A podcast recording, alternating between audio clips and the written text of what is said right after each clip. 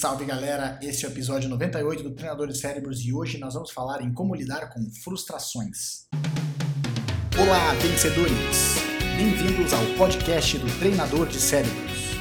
Eu sou Diogo Oliveira e todas as semanas trago informações para treinar a mente e prepará-los para qualquer desafio.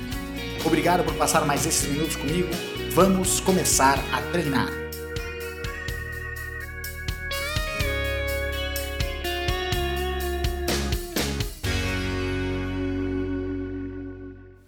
A verdade é que todo mundo se frustra.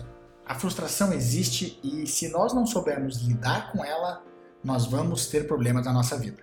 Aqui vou falar em três coisas que a gente pode fazer para lidar com frustrações e fazer com que agora que nós estamos terminando o ano de 2017 a gente consiga entrar para 2018 não só com os nossos planos bem estabelecidos, mas também que com que a gente saiba lidar com frustrações para caso no meio do caminho os nossos planos comecem a falhar, a gente saiba lidar com essas frustrações e consiga seguir em frente.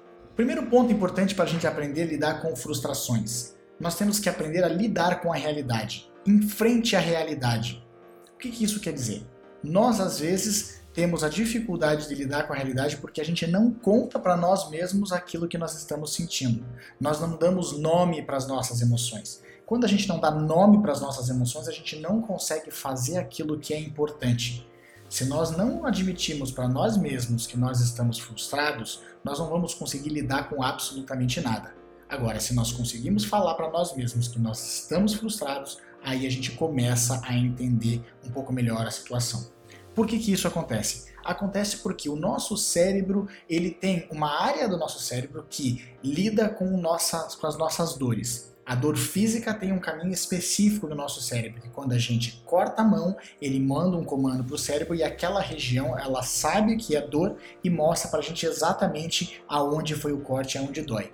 Agora, a dor moral, que é essa dor da frustração, ela tem exatamente o mesmo lugar no cérebro que identifica essa dor. A diferença é que o cérebro não consegue mostrar para a gente exatamente aonde dói, como é o caso do corte na mão, por isso que a gente sente aquela sensação no peito meio estranha, a gente não consegue entender.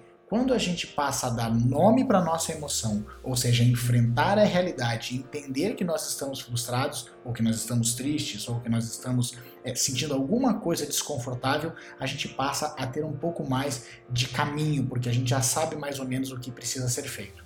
Então, enfrentar a realidade é o primeiro passo para a gente aprender a lidar com qualquer tipo de frustração.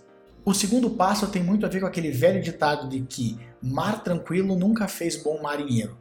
A gente não consegue crescer na vida se não tiver algum tipo de obstáculo, algum tipo de desafio.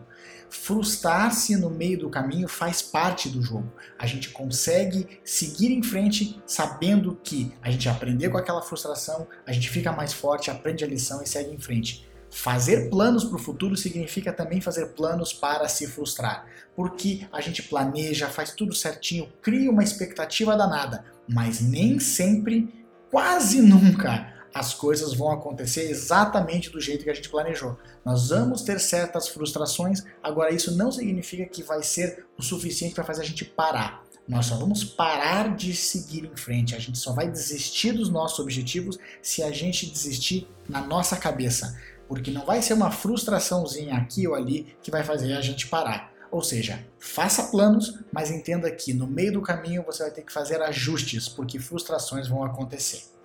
E por fim, ter esse compromisso de seguir em frente, independente de quais são aos obstáculos ou quais são as frustrações. Se nós enfrentarmos a realidade, se nós entendemos que as frustrações fazem parte do jogo, a gente passa a focar então nos nossos planos. Nós temos um plano de ação, nós temos que talvez algumas vezes fazer alguns ajustes, mas a espinha mestre, a espinha dorsal, ela continua. Focar no nosso plano, focar nas nossas ações, e aí as nossas frustrações vão começar a ser apenas isso. Leves frustrações, aprendizados para a gente seguir em frente.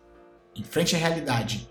Entenda que os desafios e as frustrações fazem parte do seu crescimento e siga o plano. Mantenha as suas ações diárias condizentes com aquilo que você quer e aí com certeza a gente consegue enfrentar nossas frustrações. A gente passa a ter mais sucesso e logo a gente vai tendo outras vitórias e pequenas vitórias e a gente volta para o caminho e a frustração passa a ser apenas uma história para a gente contar. Experimente, faça o teste. E lembre-se, você se transforma naquilo que pensa a maior parte do tempo. Transforme os seus pensamentos e você transforma a sua vida. Agora, vai lá e faça a diferença no seu mundo e no seu próximo ano.